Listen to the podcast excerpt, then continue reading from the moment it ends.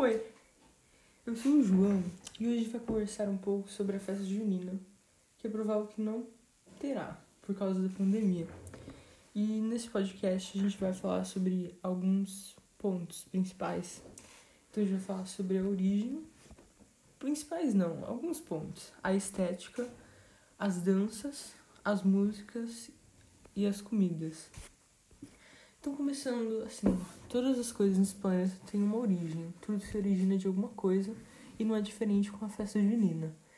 E ela é, a origem dela é anterior à era cristã. No hemisfério norte, várias celebrações aconte, aconteciam durante o solstício de verão, onde lá na parte de cima do globo acontece nos dias 21 ou 22 de junho. Vários povos da antiguidade, como celtas, nórdicos, egípcios e hebreus, aproveitavam a ocasião para organizar rituais em que pediam fartura nas colheitas. E uma curiosidade é que os índios que habitavam o Brasil antes da chegada dos portugueses também faziam rituais importantes em junho, ligados à agricultura, com cantos, danças e muita comida. E com a chegada dos jesuítas portugueses, os costumes indígenas e o caráter religioso dos festejos juninos se fundiram, e é por isso que as festas tanto celebram santos católicos, influenciados pelos jesuítas portugueses, como oferecem uma variedade de pratos feitos com alimentos típicos dos nativos indígenas. E como a sociedade brasileira, até meados do século XX, vivia no campo, a festa junina, então, valoriza a vida caipira. E sobre a estética? Sobre a estética da festa junina, a gente tem alguns elementos que são muitos característicos da festa junina. E são as bandeirinhas, a fogueira, o xadrez muito presente na festa inteira, os fogos de artifício, as comidas típicas mais rústicas, sem muita elaboração, mas com muito sabor, a caracterização em vestimentas, com chapéus, tecidos de chita, remendos nas calças e vestidos curtos. E também temos os balões de São João, e caracterizado como uma festa bem caipira, rural e colorida. E falando sobre danças, a gente não pode particularizar muito porque a festa junina está em todas as regiões do Brasil e por isso tem muitas variações de danças, músicas também, comidas, os nomes das músicas, danças mudam, mas é, a principal, né, que tem em Toda festa junina praticamente é a quadrilha, que é uma dança típica feita em pares e é aberta pelo noivo e pela noiva, pois a quadrilha representa o grande baile do casamento que hipoteticamente se realizou. Também há um marcador que vai comandando a quadrilha, dizendo aquelas lindas frases.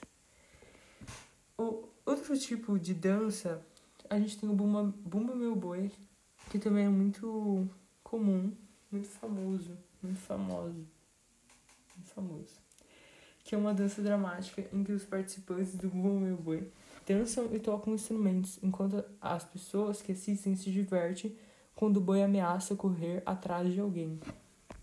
E como outra dança que ela está presente na festa junina, mas também em outras ocasiões, mas tem bastante na festa junina e principalmente no sul, que é a dança da fita onde os participantes giram ao redor de um mastro central ornamentado, entrelaçando as, as coloridas fitas, e quando fica impossível de continuar o entrelaçamento, os bailarinos voltam na direção contrária, destrançando as fitas.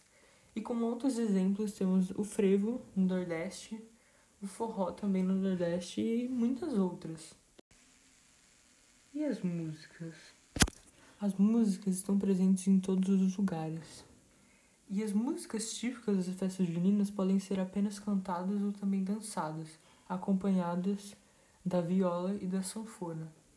Até hoje, muitas são compostas especialmente pelos nordestinos e formam o repertório do forró. E entre os compositores e cantores mais famosos destaca-se o pernambucano Luiz Gonzaga, que tem as suas estrofes que tipo, todo mundo conhece no Brasil. E também nós temos José Fernandes e Zé Dantas. Já as comidas típicas juninas têm origem do norte e nordeste do Brasil e são símbolos juninos, como forma de agradecimento pela fartura nas colheitas.